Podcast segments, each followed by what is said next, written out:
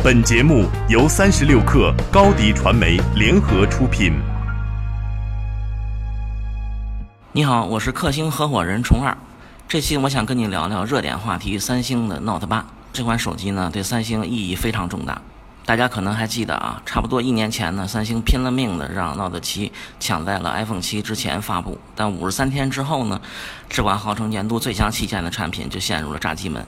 两度召回之后呢，黯然停产，让三星进入了历史上最黑暗的时期。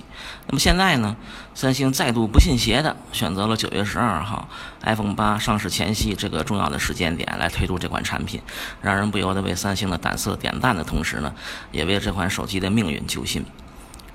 我想今天铺天盖地的新闻大家都看到了，对于 Note 八的配置也都已经非常熟悉了。那么 Note 八这款手机到底承载了三星什么样的期望值呢？我想可以从三个方面来做解读啊。首先呢，当然是缓和了三星的公关危机，但是我们得说，这其实是个不太严重的危机。为什么这样说呢？因为从今年第二季度的全球份额来说呢，三星虽然比去年有所下降，但相对第一季度还是呈上升趋势的。S 八的出货量达到一千九百万部，也是全球最畅销的安卓手机。在印度这样的市场呢，占据百分之二十五份额的三星也是最受喜爱的手机品牌。在美国市场呢，热销手机的前十名中有五款是三星的产品，说明 Note 七事件中呢，三星的损失主要是口碑而不是出货量。我们知道，去年三星的手机业务营收只有苹果的一半。那么 Note 八如果今年能够直面 iPhone 八，而且战而胜之的话，肯定将彻底改变三星和苹果的竞争格局。第二点呢，就是三星想要通过这款产品呢守住美国市场，并且进攻中国市场。我们知道，三星在美国的成功主要是因为安卓手机缺乏竞争。黑莓逝世之后呢，诺基亚和摩托罗拉示威，HTC 衰落，谷歌的亲儿子又不太争气。所以这一次 Note 八只要在华为和 ATNT 合作之前，抢先控制住安卓的高端机市场。那么还是能够立于不败之地的。在亚马逊、百思买等销售渠道呢，都给出了一百五十美元左右的折扣。ATNT 的合约机呢，还有买一送一。其他的运营商呢，也都有三四百美元的优惠。但在中国市场呢，情况就完全不同了。从去年以来呢，中国手机市场的总体出货量就在下滑，疲弱的消费需求呢，也意味着高端市场更残酷的这个竞争。尤其重要的是，国内安卓手机厂商呢，远比美国要强大。今天的三星呢，是一个庞大的工业联合体。虽然去年 Note 7让它的移动门呢损失非常大，但是三星本身的是没有伤筋动骨的，它的这个半导体业务还有这个面板业务增长仍然是非常快的。掌控整个手机硬件产业链的能力呢，仍然是非常强的。最近这些年呢，三星通过自己的手机和电视等产品，间接带动了曲面屏啊、柔性屏啊、OLED 啊等等这些个概念，有针对性的引导手机技术的发展潮流，已经让很多国内的手机厂商呢不自觉的在跟随。